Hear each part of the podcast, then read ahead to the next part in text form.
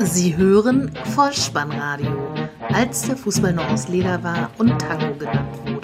Herzlich willkommen und hallo zum Vollspannradio, der Podcast unter dem Motto, als der Fußball noch aus Leder war und Tango genannt wurde. Mein Name ist Dirk, auf Twitter unter @vollspannradio oder @spike.dih unterwegs und ich begrüße euch recht herzlich zur 58. Ausgabe des Vollspannradios, der VSR 032 mit dem Titel Saisonschlager Schnelldurchlauf. Ja, die Saison ist zu Ende, die letzten Entscheidungen sind gefallen und die Liga befindet sich jetzt in der Sommerpause. Viele Fußballpodcasts haben ihren Saisonrückblick auch schon veröffentlicht. Das heißt, das Vollspannradio ist in dem Fall mal etwas später dran. Aber liebe Freunde, mal ganz ehrlich, ein ordentlicher Schnelldurchlauf gehört eben ans Ende. Was vielen von euch aus der ZDF-Hitparade mit Dieter Thomas Heck ja noch bekannt sein sollte. Lasst mich also kurz erläutern, was euch in dieser Episode erwarten wird. Schnipsel zu DFB-Pokal, Relegation und Champions League-Finale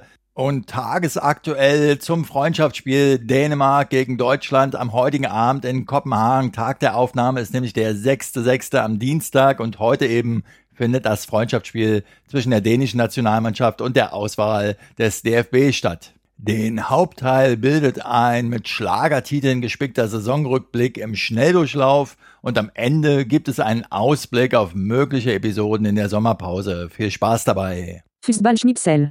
Ja, dann lasst uns doch gleich mit den tagesaktuellen Fußballschnipseln beginnen, denn heute am 6.6. findet ein Freundschaftsspiel zwischen der dänischen Nationalmannschaft und der deutschen Nationalmannschaft in Kopenhagen statt. Und warum auch immer, fragt man sich vielleicht zu diesem Zeitpunkt, aber vor 25 Jahren, am 26. Juni 1992, standen sich diese beiden Teams im Endspiel der Europameisterschaft in Göteborg gegenüber. Ausgang ist bekannt 2 zu 0 für Dänemark, 1 zu 0 Jensen in der 19. Minute und das 2 zu 0 Wilfor in der 78. Minute. Die Dänen waren damals ja nur als krasse Außenseiter in das Turnier gekommen für die Jugoslawen, die disqualifiziert wurden und die deutsche Nationalmannschaft trat als amtierender Weltmeister an. Ob Andreas Bremer damals kurz vor dem 1 zu 0 der Dänen gefault worden ist oder nicht, das möchte ich hier an dieser Stelle gar nicht erörtern. Ich möchte vielmehr nochmal die Aufstellungen nennen.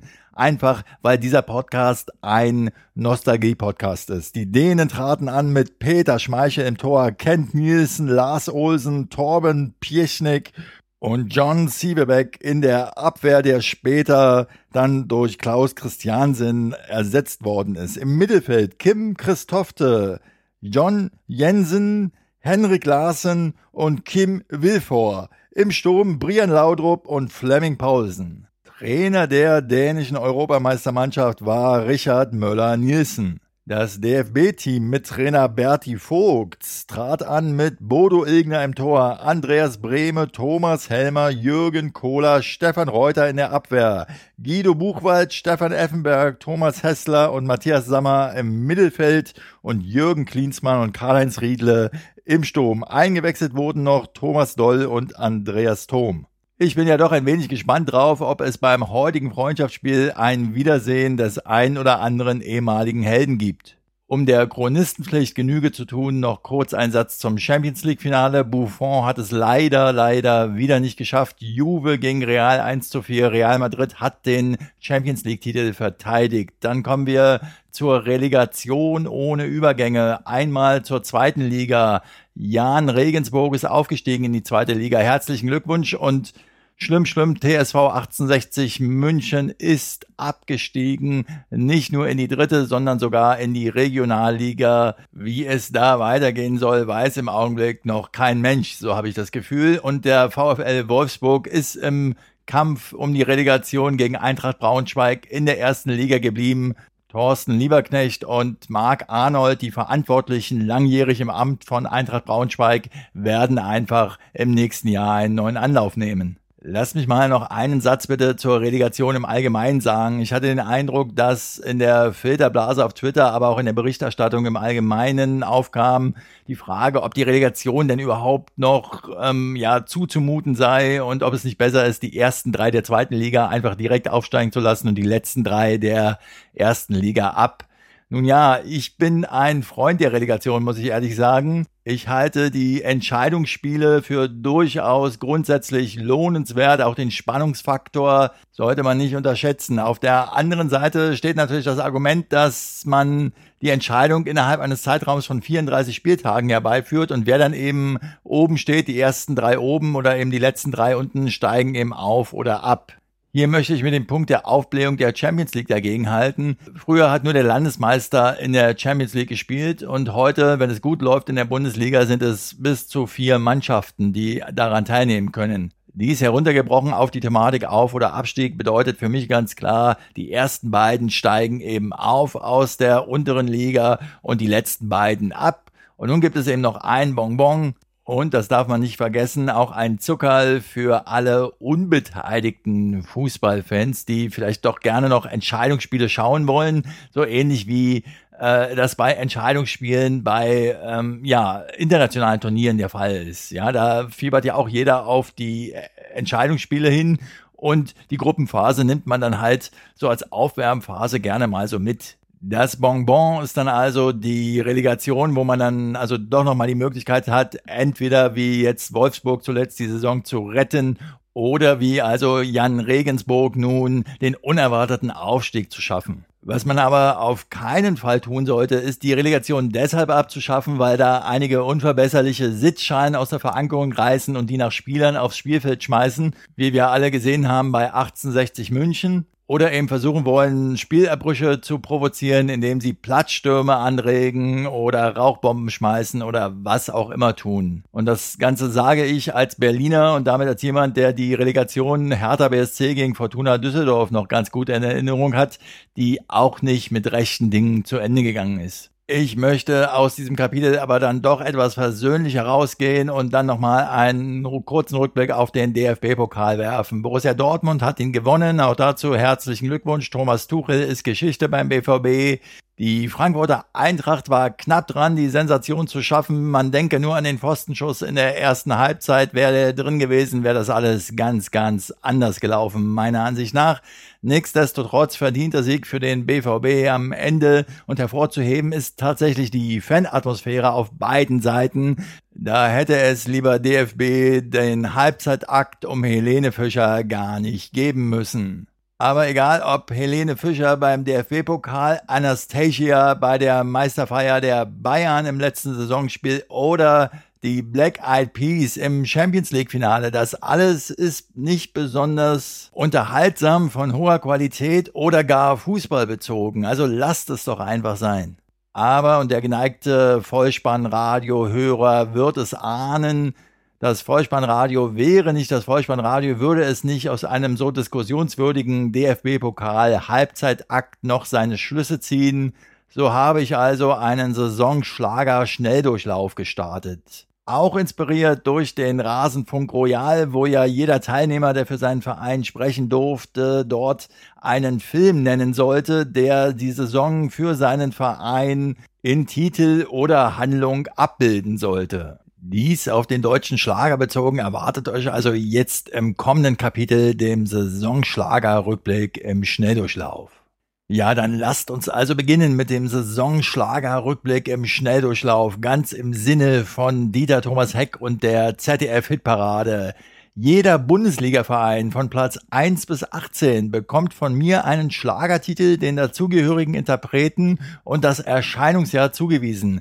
Dieser Titel soll dann die Saison des jeweiligen Clubs abbilden. Manchmal kann es tatsächlich nur der Titel sein, manchmal sind es ganze Textzeilen im Song, die idealerweise den gesamten Verlauf der Saison widerspiegeln. Zumeist ist es allerdings dann doch nur, so viel muss ich eingestehen, ein ganz kleiner Teilaspekt der Spielzeit. Ich werde zum besseren Verständnis, warum ich die eine oder andere Wahl getroffen habe, auch noch den einen oder anderen Satz zur Erläuterung hinzufügen und euch da nicht allein im Regen stehen lassen. In dem Moment, wo ich sage, fällt mir ein, allein im Regen, auch das könnte schon ein schöner Schlagertitel sein. Nehmt das Ganze bitte nicht allzu ernst. Diese musikalische Zusammenstellung könnte morgen, würde ich sie morgen aufnehmen, schon wieder ganz, ganz anders aussehen.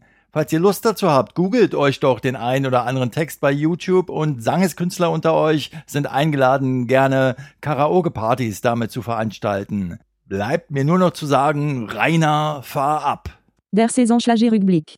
Der FC Bayern bekommt von mir den Titel Zwei kleine Italiener von 1962, interpretiert von Conny Frobes, zugewiesen, weil ja nicht nur Carlo Ancelotti der hauptamtliche Übungsleiter war, sondern auch zu Beginn des Jahres sein Sohn Davide als Co-Trainer installiert worden ist. Das ändert sich übrigens zur neuen Saison, denn nach letzten Informationen soll voraussichtlich Willi Sagnol das Amt des Co-Trainers übernehmen. Der Franzose, der ja auch schon schon bei den Bayern aktiv war. Und dann kehrt sie möglicherweise wieder zurück, die Willi Sagnol Gedächtnisflanke aus dem Halbfeld.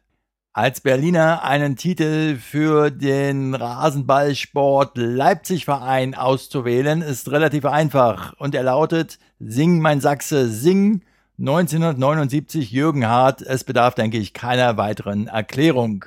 Bei der Borussia aus Dortmund kam zuletzt als gängiges Kommunikationsmittel der offene Brief immer stärker in Mode und von daher der Titel von Christian Anders aus dem Jahre 1976, Der Brief. Ob man es glaubt oder nicht, aber die TSG 1899 Hoffenheim hat noch immer den jüngsten Trainer der Bundesliga und daher lautet der Titel Babysitter Boogie aus dem Jahre 1957. Interpret war damals Ralf Bendix.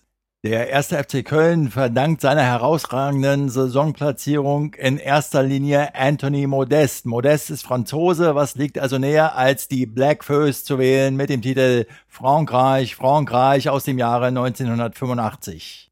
Hertha BSC hat einen ungarischen Trainer, Paul Dardai, und der konnte in einer Sky 90 Sendung unter anderem seine Weinkenntnisse zum Besten geben. Roland Kaiser ist ebenfalls Berliner. Ob er Weinkenner ist, das weiß ich nicht. Jedenfalls hat er 1977 den Titel Sieben Fässer Wein zum Besten gegeben.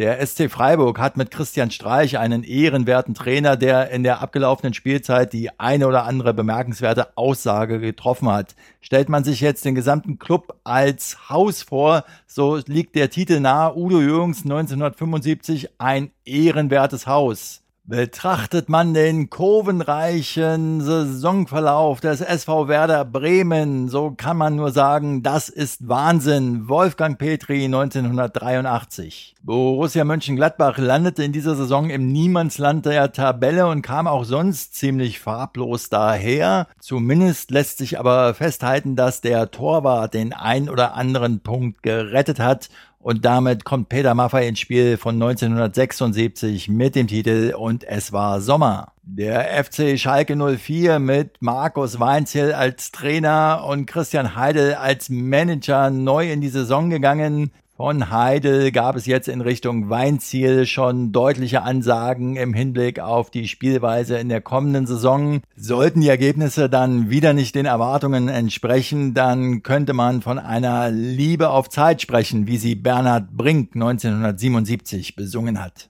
Nico Kovac hat als Trainer der Frankfurter Eintracht in der letzten Saison den Klassenerhalt geschafft und in dieser Saison das DFB-Pokalfinale erreicht und auch sonst auf den einen oder anderen Missstand im Vereinsumfeld hingewiesen. Da er auch außerhalb des Platzes sehr souverän aufgetreten ist, würde es mich nicht wundern, wenn er den Vereinsverantwortlichen zu Beginn der neuen Saison mit den Worten Hey Boss, ich brauche mehr Geld gegenübertreten würde, um einfach die Mannschaft für die kommende Spielzeit zu verstärken. Gunther Gabriel hat diese Worte übrigens 1974 in einem Song schon verwendet. Aus Bayern 04 Leverkusen bin ich in der letzten Saison nicht schlau geworden. Trainerwechsel von Schmidt zu Korkut und wenn man dachte, es wird besser, kam es doch wieder anders. Von daher der Titel von Juliane Werding aus dem Jahre 1975. Wenn du denkst, du denkst, dann denkst du nur, du denkst. Beim FC Augsburg ist mir das Ende zum relativ frühen Zeitpunkt in der Saison von Dirk Schuster noch immer ein Rätsel. Von daher stelle ich mir den Wortwechsel zwischen Manager Stefan Reuter und Dirk Schuster ungefähr so vor, mit den Worten von Howard Carpendale aus dem Jahre 1978. Dann geh doch. Keine Panik beim Hamburger Sportverein, Relegationsplatz vermieden und überhaupt ist mal wieder alles klar auf der Andrea Doria, Udo Lindenberg 1973. Beim FSV Mainz 05 hat sich Martin Schmidt vom Hof geschlichen und jetzt gab es auch schon erste Kritik vom Sportdirektor Ruven Schröder am ehemaligen Trainer. Titel von daher von Nico Haag aus dem Jahre 1975. Oh Schmidtchen Schleicher. Der VfL Wolfsburg ist in den Relegationsspielen knapp dem Abstieg in die zweite Liga entkommen. Der Autokonzern hat somit das größte Fiasko vermeiden können, aber man stelle sich vor, es wäre doch zum Supergau gekommen. Dann hätten die Verantwortlichen sicher alle unisono eingestimmt. Hier fliegen gleich die Löcher aus dem Käse. Aus dem Song Polonaise Blankenese von Gottlieb Wendehals 1981.